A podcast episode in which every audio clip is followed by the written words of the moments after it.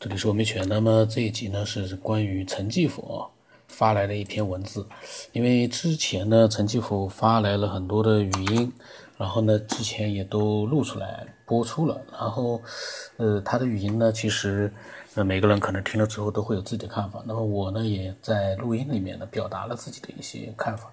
那么他呢这篇文章呢就是说其实呢呃我感觉啊他其实是可能是因为。听了我录的节目之后，呃，可能不知道是因为谁的一些观点，可能是不是跟他不一样，也可能是我所讲的。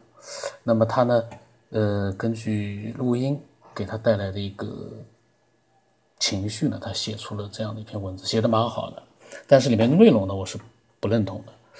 呃，那么他的这篇文章呢，题目呢，他发过来是证据与信仰。他说，在和一些人交流的时候啊，你表达一些观点的时候呢，人们往往问你证据何在，也不单单存在于交流。整个社会的意识形态中，我们该相信什么？他说，他将那些可能不利于自身成长中的人分成两类，一种呢是耳根软派，一种呢是死硬实证派。相对而言，他说他更加喜欢后者。前者呢，就像是浮萍，没有根基，观点呢随时可能胡乱相信、瞎折腾；而后者呢，有自己的标准、坚定信念，但其实是跳进陷阱。他这个很矛盾啊。他说他喜欢后者，说后者有自己的标准、坚定、坚定信念，但其实是跳进陷阱。他说他这篇文章呢，主要是谈一谈死硬的证据派。说这派凡事都要讲证据，这个本质上没有错，但实际上这里有个逻辑误区。他说，第一个，你所认为是常识的，就是真相了吗？未必。第二个，有些证据有人看见，但是你暂时看不见，或者你永远看不见，那你就永远无法实证。实际上，你却选择相信了一些未经证实的。他这个呢，又是概念混淆。其实，一个真相是在。可能是有一个具体的限定的环境的限定或者条件的限定，在不同的环境里，比如说在地球上是对的，到了宇宙里面就未必是对的。包括一个有的证据人能看得到，有的人看得到，有的人看不见。这个呢，打个比方说，有的时候我们未必需要看见它，但是呢，被一些我们觉得可以相信的人证实过的，那么我们呢，可能也可以相信它。比如说，科学研究出来的一些东西，在某种环境或者条件范围里面呢，其实呢，嗯，你可以相信它。但是你说我你没有实证，这个不需要自己实证了。那么他现在他说他现在说第一种啊，就是他说第一种就是刚才他讲的就是你所认为是常识的，就是真相了吗？未必。他讲这一种，他说。他说：“我们都知道，莎士比亚是英国文学史上最杰出的戏剧家，也是欧洲文艺复兴时期最重要、最伟大的作家，全世界最卓越的作家、文学家之一。”他说：“你同意吗？”他说：“我想绝大多数人都同意的吧。”他说：“但是，请拿出证据来。你说他写了《奥赛罗》《哈姆雷特》《李尔王》和《麦克白》，多少影视影视文学作品都引用莎翁的话。”他说：“那好，我问你，你凭什么说？”哈哈姆雷特是莎士比亚写的呢，请拿出证据来。你会说，那你不是胡搅蛮缠吗？他说，但是事实上，某种意义上，实证派死硬的实证派不也在干这个事情？只是他们把世界公认的当做所谓的证据。他说，世界公认的就一定是真相了吗？他说，很抱歉，历史上太多东西被篡改了。他说，OK，你拿不出莎士比亚写哈姆雷特的证据吧？或者你会说你要抽个时间去英国博物馆拿出莎士比亚写《哈姆雷特》的笔记，然后与他的遗嘱比较。他说：“那你慢慢的去找吧。”他说：“最后我要告诉各位，莎士比亚只是一个农民，实际他的作著作呢，著作者是弗朗西斯·培根。所谓真相，就目前而言，只能是无限接近史实的东西，在于你选择相信什么。这个呢，讲的呢就是。说实话，嗯，我也不愿意去多讲，因为这个是搞脑子，这个去变来变去的话呢，就意义不大了。莎士比亚这个事情不是你去，呃，拿出证据来，或者你让人家拿出证据来。这个莎士比亚这个东西，就像他说的，这是一个常识性的东西，除非有人最后拿出了一个证据说那不是莎士比亚写的，那才行。没有人说必须要去证明他写了《奥赛罗》，他写了《哈姆雷特》，因为现在的这个常识性的东西。你不能让人家拿出证据说你怎么证明莎士比亚写这个不是，而是在这个常识性的这个呃信息里面，如果你觉得《哈姆雷特》不是莎士比亚写的，那么你可以用你的一个证据来推翻现在的常识。那么大家如果说觉得你的证据可靠的话，那以后就多了一个常识：《哈姆雷特》不是莎士比亚写的。不是说这个常识性的东西，你要人家拿出证据来，谁没事干就给你拿这个证据来啊？这个你这不是没事找事吗？这个世界上常识性的东西多呢。打比方说，地球是有重力的。当然，这个证据呢，就是说，呃，跟这个莎士比亚相比的话呢，比较好拿一点。就是说，你如果说要推翻一个常识性的一个一个呃内容的话呢，你要拿出证据来去证明。这个莎士比亚没有写《哈姆雷特》，那么这是你需要做的。但是你不能说让人家拿出证据来说莎士比亚是写了《哈姆雷特》，这个就是，这就是跟那个以前网络里面很有意思，就是说你要证明你是陈继否，你要证明你是九天以后，你怎么去证明？还有或者就是说，你要证明你活着，这都是意义不大的事情。这个是，当然他是为了说明他的这个，呃，就是说，呃，所认为常识的就是真相了嘛？那肯定未必了，这是所有人都知道的。但关键问题是，这些常识如果不是真相，你要拿出证据，而不能说你说它是常识，你有什么证据？这可就是一个没事找事了。这个我个人的看法啊，这就是没事找事了。这个世界上那么多常识。你不相信可以的，你拿出证据来。你拿不出证据来的话，你暂时先相信他。你只不过心里面明白，可能不一定是真的，你自己去明白就可以了。你用这个来证明这个，这个就 很有意思。然后他说，再来看看你看不见的东西，就再来谈一谈啊，你看不见的东西。他想起了，就是他想起了《权力的游戏》里面，雪诺要向两个女王证明异鬼的存在。龙母呢，因为信任冒死来访的雪诺，所以选择相信；而瑟西呢，确实是看到了才相信。他说他比较相欣赏小恶魔与雪诺关于是否存在异鬼的对话，大概的意思就是，他更加相信一个智者的话，而胜过千万的普通人所言。这个又是一个很有意思的事情，就是这个智者，他觉得这个智者的话呢。会更让人相信，胜过了千万的普通人所言。其实又存在一个问题，要看具体的内容的，要看具体的环境的，不同的环境、不同的内容都要具体分析的，不能是变成一个这个。你要看这是什么样的一个内容，这个，嗯，然后呢，他说，假如现实当中北方异鬼确实存在，而南方的人一定要见到异鬼再去反抗，那个时候准备棺材的时间都没有了。而实际生活当中更加复杂一些，异鬼是一个可见的东西。他说，现实当中很多东西，尤其是真理，有极少数人能看得见，大多数人蒙蔽了双眼。我们不能等看见了那个时刻，可能永远等不到，你就先挂了。这个呢，怎么说呢？真理到底是掌握在极少数人手里面呢，还是另外一个结论呢？其实从哲学的角度来说，怎么样去讲，你都能讲出道理来。这是我的看法。用哲学的这样的一个比较虚的一个呃语言啊，你去描述少数人掌握真理，多数人怎么样怎么样，你都有自己的道理，这就是一个逻辑啊，逻辑思维啊。什么叫逻辑思维啊？都要有一定的前提的。所以他说他的结论就是死死硬的实证派，不要一味的强调证据，而是用独立思考去接近真相。大脑是无知的，人心是全知的，不断的相互佐证，佐证那些所谓看到人的话，尤其是智者的话，不是权威。他说，他说智者的话，他都打了括号说不一定是权威。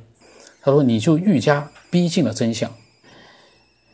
我呢，其实觉得这些这些内容啊，其实说句实话，我就觉得有很多东西都不需要我们去思考了，有很多东西有人在帮我们再去做，而我们呢要做的就是在这个世界里面，就像他说的，用独立思考，但是这个独立思考呢。也是要理性的去做各种各样的一个判断，不是说，呃，极少数的人看得到这个有很多东西，极少数人是这么讲的，你就能相信他了吗？你怎么知道他是可信的？这个有的时候，有的时候是需要，所以这个时候我看了他的这篇文章啊，我就尤其感觉到科学的可贵啊，科学可贵啊，为什么？现在我们得益于科学，社会在发展。没有这些科学的可贵，大家一天到晚的去就是去写这些呃虚的哲学性的，怎么样变来变去都能都变不出一个所以然的这样的一些呃这各种各样的一些状态。其实我觉得啊，没法去变。你要是辩论的话，说句实话，我要是真的有时间，我要是有闲工夫的话，我可以真的是也很能辩论的。但是我现在感觉把时间浪费在这个辩论里面，很多东西。你从哲学的角度去看，你根本没有答案，那不如相信科学呢。科学至少我们让我们是看得到、看得见、摸得着的。然后他说呢，写这篇文章主要是希望死硬的实证派，他这个死硬的实证派啊，我不知道是指的谁。他说能够放下死硬这个执着，真理不是法律求证，稍微搁置一下。但是不是说要放弃实证？实证是非常必要的。你若是先搁置一下，让直觉先行，边独立思考边佐证，或许你会走得顺畅一些。这应该是很多人都是这么去做的。当一个东西啊，在你没有找到一个证据的或者说实证之前，都是要这么做的。独立思考，边佐证，没有哪个人说这个。我觉得他这个死硬的实证派其实都不一定存在在这个世界上。嗯，因为是没有从理论上、逻辑思维上来讲都是行不通的，肯定是边思考边佐证，这样才行得通。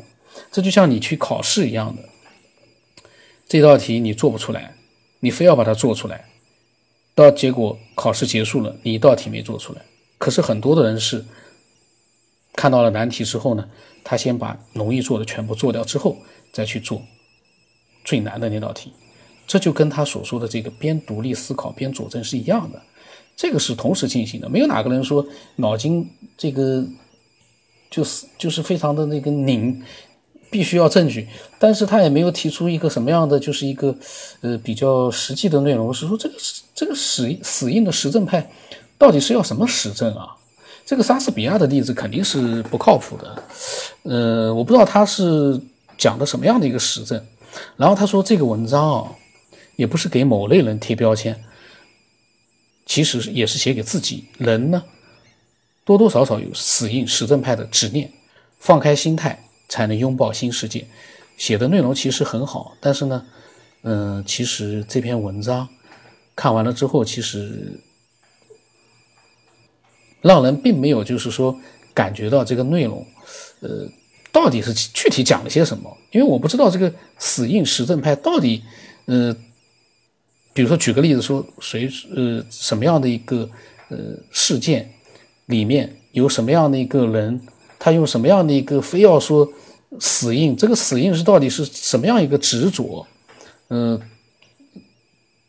然后呢，可能我可能会理解一点，可能这篇文章呢，就是从很多人的角度来说，他们能听得明白，但是我呢听不明白，因为可能我有的时候我就会觉得。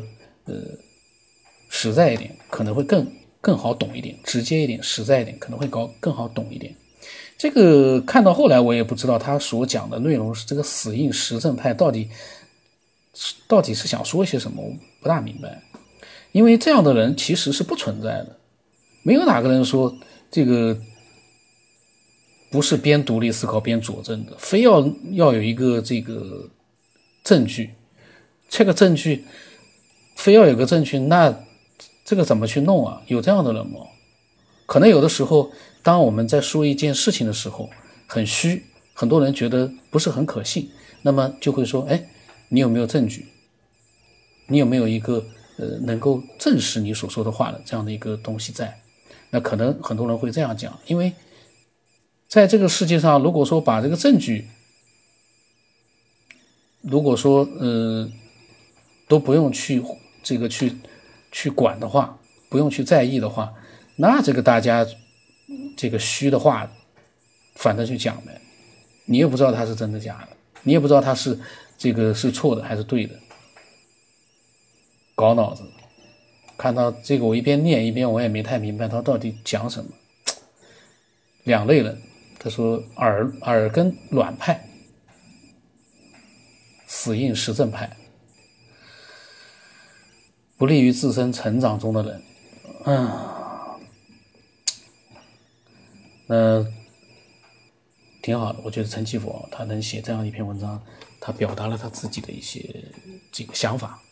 我觉得蛮好的，就是我呢把它念出来之后啊，我到最后我也不太明白他到底这个文章跟我们的这个就是所谈论的这个科学啊，或者是一些神秘未知的东西到底有些什么样的关系。